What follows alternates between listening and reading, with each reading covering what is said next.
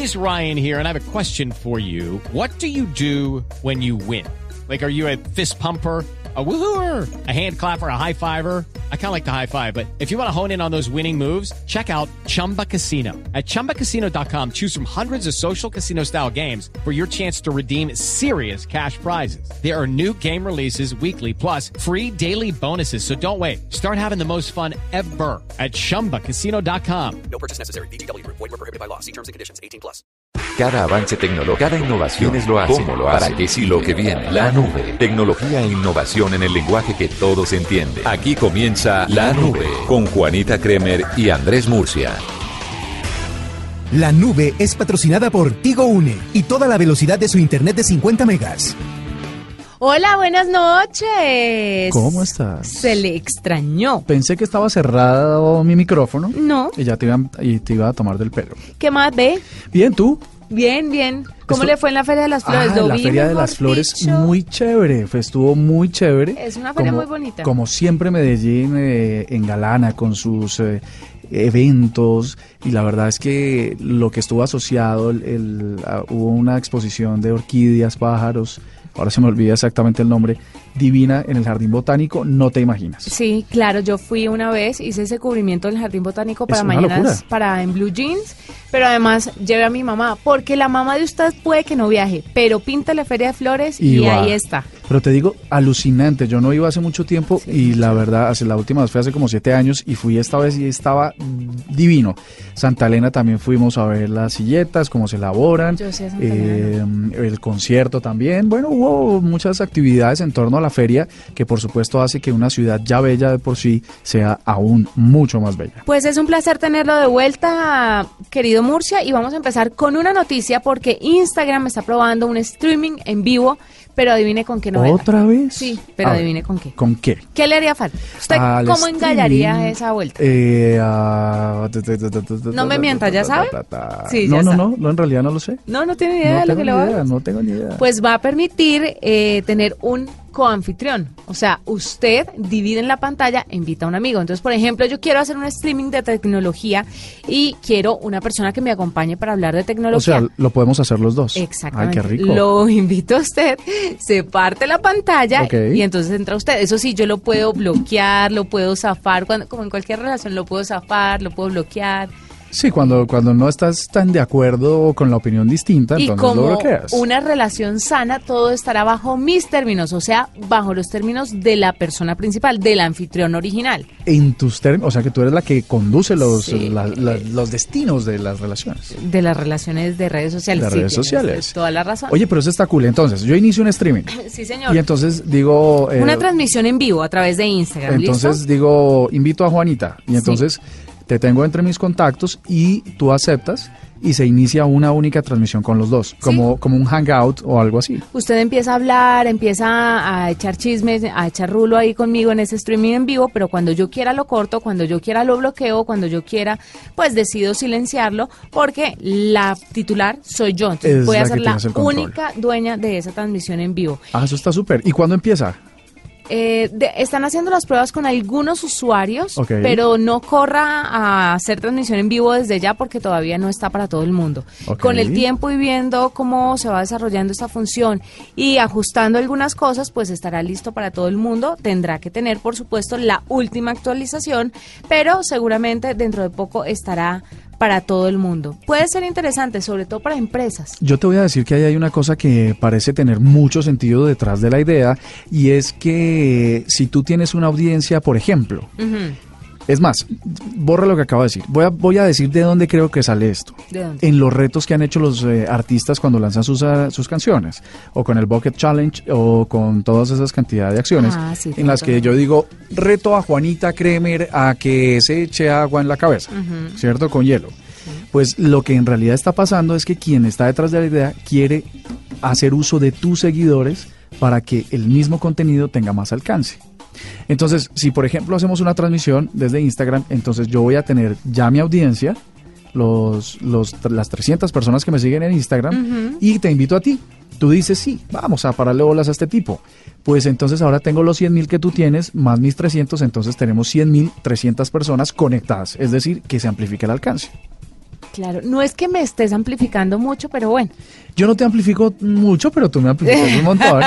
Pero, pero fíjate que eso sí Pero eso tiene de un montón. amplificar es rico. Tiene una, bueno, sí, es, es una experiencia religiosa, básicamente. Sí, claro, porque te usted llega a muchas más a personas. muchas más personas y llegas como quieras en el momento que quieras. Bueno, con esa noticia quería empezar y con una pequeña noticia que complementa todo lo que tiene que ver con Instagram y es que tiene un bot que le está haciendo seguimiento a los jóvenes para ver si están sufriendo de o no. Es un estudio que ha utilizado un bot basado en inteligencia artificial para buscar marcadores de depresión entre los jóvenes, jóvenes que usan esta red social. Estamos hablando de Instagram. La inteligencia artificial está dando un- una vuelta, un vuelco a la forma en la que usamos y percibimos la tecnología y por supuesto todos los dueños y cabezas de esta red social tienen algo de responsabilidad social y por eso están utilizando ahora esta tecnología, la inteligencia artificial, para poder eh, descubrir si una persona está deprimida o no. Porque recordemos que con estas transmisiones en vivo mucha gente se ha suicidado, han pasado mil cosas muy desagradables que no deberían ser el fin ni de la vida ni de las redes sociales, por supuesto. Pues mira que yo ahí sí también tengo una opinión que darte y es que no sé qué tanto vaya a funcionar en Instagram, sobre todo porque, como sabemos, Instagram es una red social más basada en, la, en los factores positivos de lo que le pasa a la gente. Entonces, por ejemplo, a mí me pasaron tres embarradas en la Feria de las Flores que no le puse foto. Más bien, todo lo chévere que me pasó, le puse foto. Entonces, digamos que el algoritmo que podría identificar a través del matching, matching learning o, la, o estas eh, tecnologías de cognitivas para identificar automáticamente comportamientos, pues de pronto no, no los identifica muy claramente en Instagram porque uno casi todos los momentos están asociados a felicidad o a cosas positivas. ¿O será de que de pronto pronto en Facebook sí? Pero será que de pronto usted sigue gente demasiado positiva y de pronto no a la negativa? Pues la verdad es que yo tengo como mil seguidores en Instagram y veo que todo el mundo pone las cosas chéveres. mire, por ejemplo, que yo, entre tantas personas que sigo, sigo a una mujer que me gusta por, por el tema fitness que maneja, porque es mamá. Sacha, Pe- no, no, no, no. ¿Otra? no, es otra. Catalina. No, es otra que usted no conoce. Ok. Pero resulta que esta mujer es muy depresiva, ¿sabe? Pon- eh, siempre postea cosas como muy tristes. Se nota que no ha podido superar la muerte de su papá, la muerte de su mamá, acaba de tener un hijo, pero siempre habla como con una tristeza tan profunda que a veces yo digo, ay, qué jartera. Pero, por ejemplo, ese tipo de posteos sí dan visos de que la señora puede hacer algo grave y no son y no son fotos oscuras no son fotos es más son fotos muy bonitas que también por eso empecé a seguir la cuenta pero los mensajes asociados a esas Ah, fotografías entonces en el texto. sí dejan entrever una gran tristeza y profunda depresión además ella cuenta que, que sufrió de depresión y, y que es muy duro pero como que no ha salido de esa vuelta Pero de cualquier modo sí está bien que la tecnología se anticipe a que, a que, pues, a proteger la vida y a evitar que cosas difíciles sucedan. Eso sí, sin duda. Mire, le tengo un invitado. Señora. Vamos a hablar en este momento con William Stefnicki. O Stefnicki. Stepniki. Vamos a ver Ok. cómo se ¿Con- con dónde está el acento? Exactamente. Pero traje, eh, le invito a William, a usted y a los oyentes de la, de la nube, porque él hace parte de un grupo de científicos que harán uso del formato stand-up comedy para enseñar sobre temas que pueden no ser tan fáciles de entender. Al estilo de Big, The Big Bang Theory. La, Es la, muy posible. La serie esta. La serie de, de- tal vez de quién es, de Warner. De Warner. Y sale este señor Sheldon Cooper, unos científicos ahí medio tostados que a partir del humor le van contando a uno las cosas acerca de la ciencia. ¿Usted está sugiriendo que nuestro científico William es tostado? No, no, no, digo Ah, en el mejor sentido de la palabra, porque tiene un humor fino, porque tiene unas características chéveres y porque hace que sea más fácil entender muchas cosas de esas extrañas y difíciles de los números. Pues saludemos a William. William, bienvenido a la nube. Bueno, buenas noches. Eh, bueno, es un placer enorme tomar contacto con, con vuestra audiencia en, en Colombia. No, para nosotros es un placer. Primero que todo, el apellido. ¿Lo dijimos bien o estábamos ahí un poco Perfecto, confundidos? Ah, perfecto. Es, es- es difícil, sí, es difícil de pronunciar, pero lo dijeron perfecto. Bueno, William, ¿cómo es esto de que un grupo de científicos se reúnen para explicar cosas como moléculas y átomos y la creación del universo, pero a través de un stand-up comedy? Eh, bueno, les cuento, esto fue un poco eh, resultado de un taller que se hizo en Montevideo allá por agosto de 2015, eh, un taller eh, organizado por UNESCO y del cual eh, los talleristas eh, formaban parte del, grupo Big Bang Científico sobre Ruedas, ruedas, que es un grupo español Y bueno, de esos talleres resultó que había que presentar eh, monólogos y después presentarlos al, público y bueno, una especie de, de selección este, de los 30 participantes del taller eh, quedamos seleccionados 10, después esos 10 hicieron la presentación y hubo este, un ranking de, de ganadores. Y, y, bueno, de los que participamos de ese taller surgió la idea de que, bueno, eso no, no terminarlo allí, sino continuarlo. Eh, nos fuimos reuniendo, siempre lo más difícil es, empezar este tipo de, de, actividades porque es un grupo este, heterogéneo, ¿verdad? Es decir, este, hay matemáticos, biólogos, químicos, antropólogos, docentes de química, eh, pero bueno, de a poquito el grupo se fue conformando, eh, se buscó un nombre, de ahí surgió el, el, nombre de bardo científico, y bueno, de a poco fuimos armando mm, monólogos para poder presentar en, a distintos tipos de públicos, eh, ya sea en, en, en colegios, eh, en seminarios, en congresos, en teatros. Eh, y bueno, esa es un poco la, la, historia de cómo surgió Bardo Científico en, en Uruguay. Y bueno, y de a poquito nos fuimos eh, haciendo conocer fuera de, de fronteras, ¿verdad?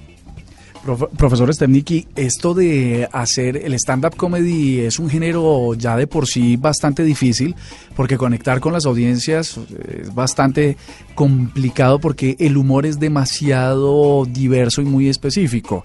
Esto de el reto de montarse a hacer humor sobre ciencia y sobre conceptos y tal, ¿cómo les ha resultado? ¿La gente se ríe en realidad? ¿Hay manera de sacarle el chiste a la, a la fórmula de la gravedad o alguna cosa así? Sí, sí, siempre este, eh, siempre tenemos algún enganche de, mm, de risa, de humor, eh, pero lo que más nos importa en cada uno de los monólogos es eh, mantener el, el, rigor científico, ¿verdad? Es decir, generalmente el público general piensa que los científicos hablamos en otro idioma. Y lo primero es tomar conciencia de que, bueno, eh, no hablamos igual que el público cuando nos referimos a la ciencia. ¿ah? Lo importante es transformar toda esa jerga científica en un lenguaje común que le llegue a la gente eh, y bueno, y si es eh, con humor, eh, mejor aún.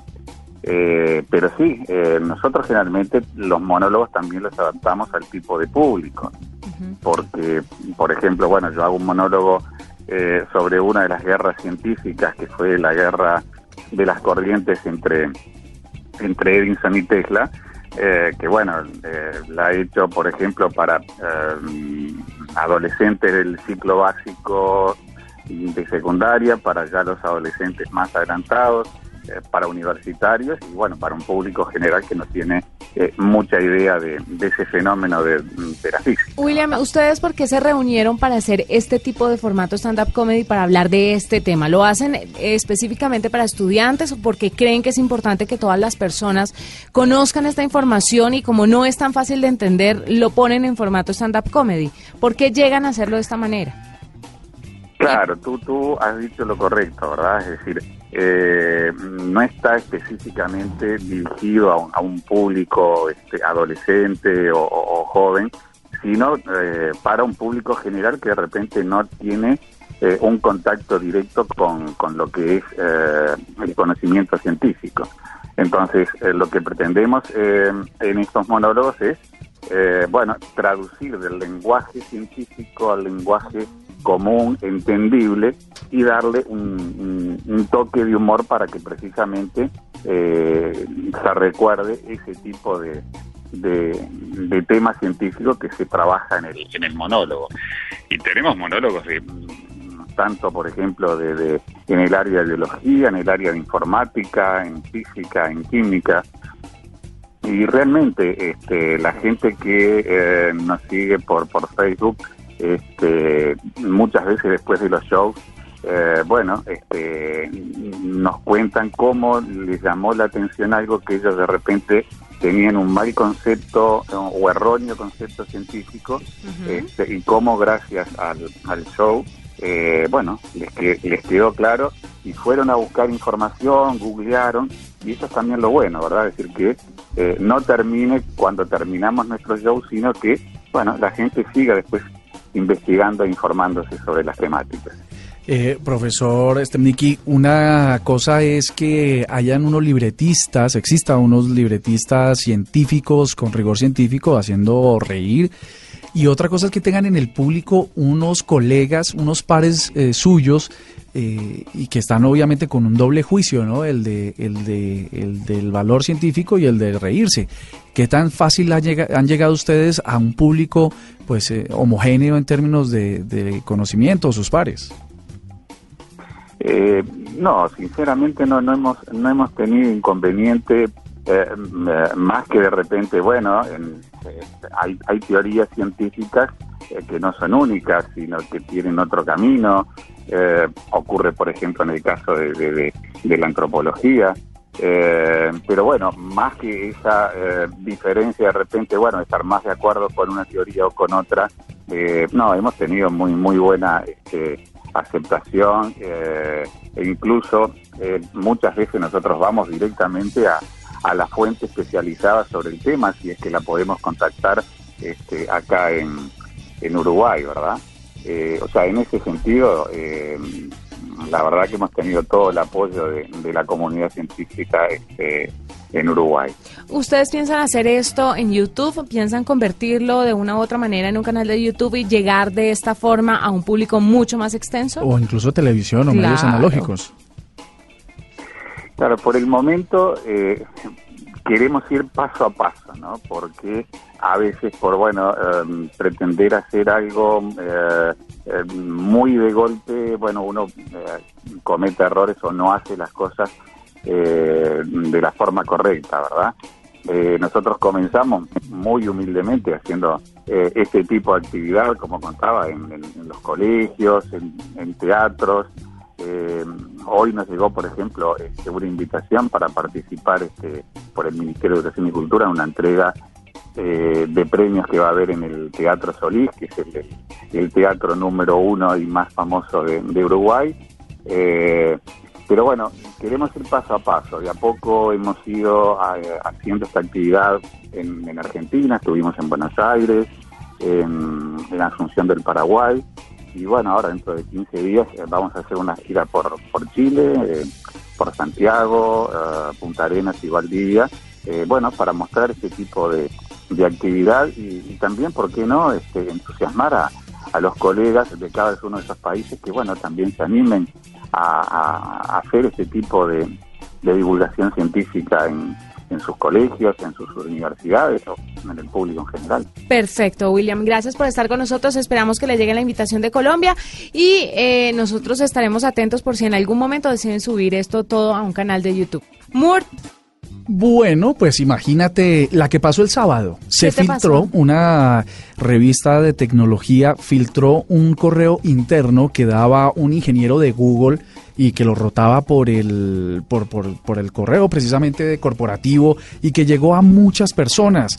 Y la, la prensa lo viene haciendo muy viral porque lo calificaron de sexista. Imagínate que el ingeniero en una carta como de 3.000 palabras, afirmó que las opciones y las capacidades de hombres y mujeres divergen en gran parte debido a causas biológicas y que esas diferencias se pueden explicar porque no hay una representación igual de mujeres en posiciones de liderazgo, sobre todo en la industria de la tecnología. básicamente el tipo lo que dijo era que las mujeres no podíamos hacer, hacer software y que los hombres sí. Claramente. Y Google salió, lanza en ristre, le dijo, ¿cómo así? Aquí hay libertad de expresión, pueden decir lo que quieran, pero eso es sexista.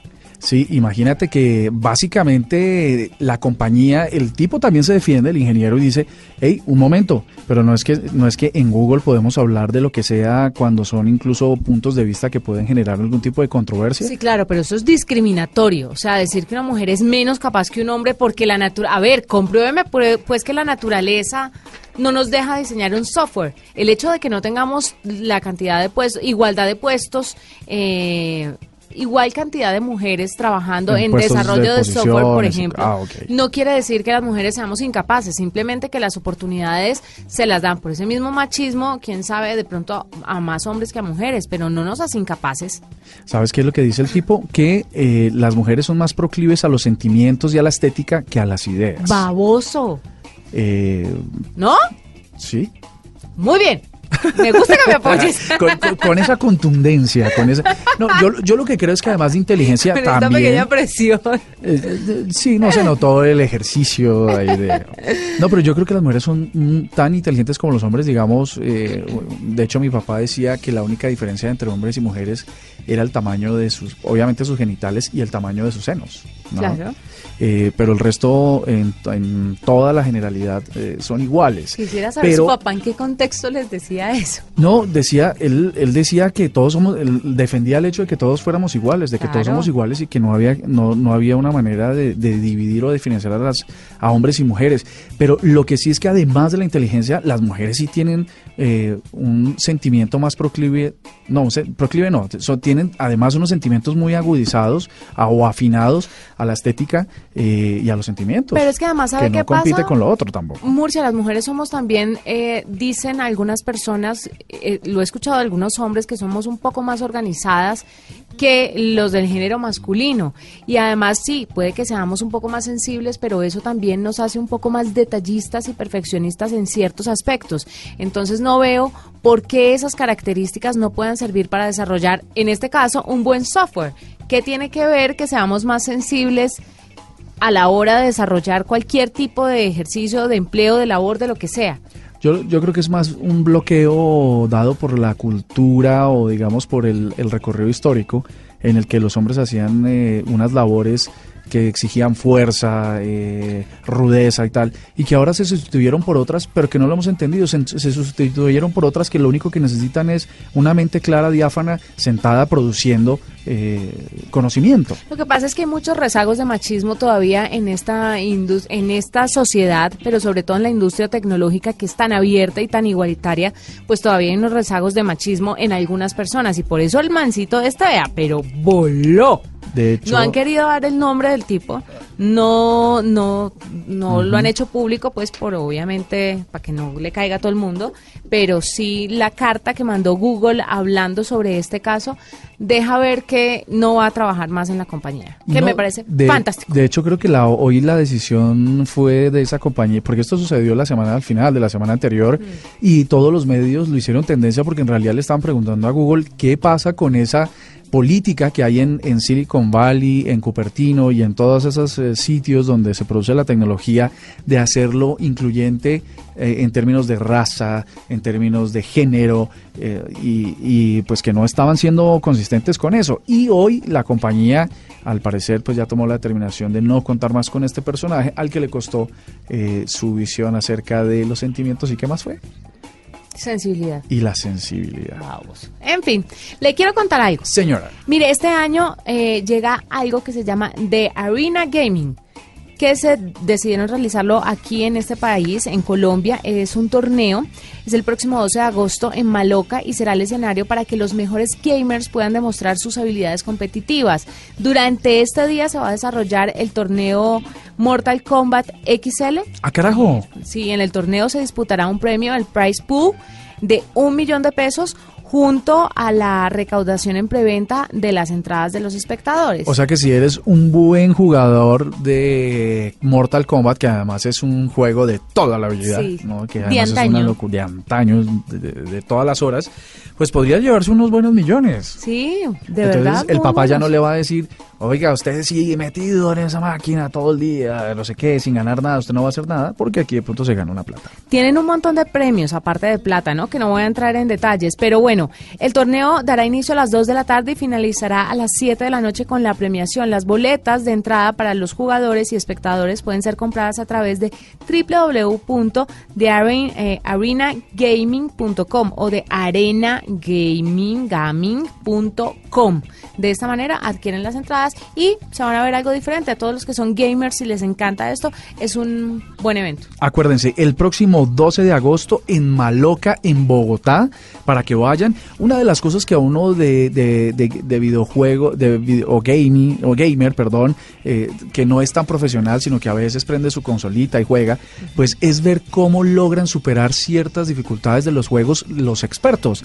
Así que esta es una buena oportunidad para que usted se acerque no solo a tener esos trucos y esas claves para poder pasar eh, ciertos juegos, sino además eh, para que se enganche con otros que tienen unas aficiones muy similares como la de ustedes. Juanita, Señor, ¿usted es de la que le gusta hacer varias cosas a la vez?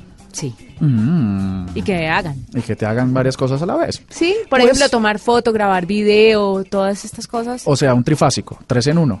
Sí, pero para redes sociales. ¿no? Estamos hablando de esto, ¿cierto? Sí, sí, sí. Ah, de- estamos hablando. ¿Pensaste que hablábamos de Sí, no, de pronto sí, sancocho. Mm, Bueno, pues ahora es, es hora y ya es hora de que tengas una velocidad que pueda con todas esas cositas que, que te gustan hacer.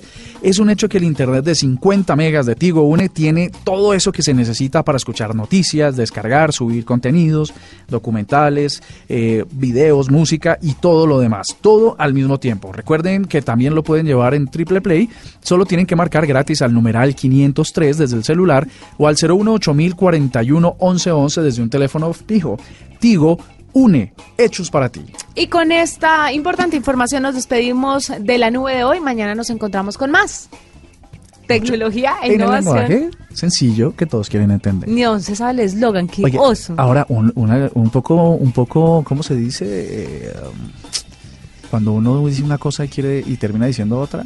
¿El chapulín colorado? Eso. Y tecnología e información No, tecnología e innovación. innovación. ¿Cuánto llevas trabajando en esto? En el lenguaje que todos En entienden. ¡Feliz entiende noche! Como el chavo.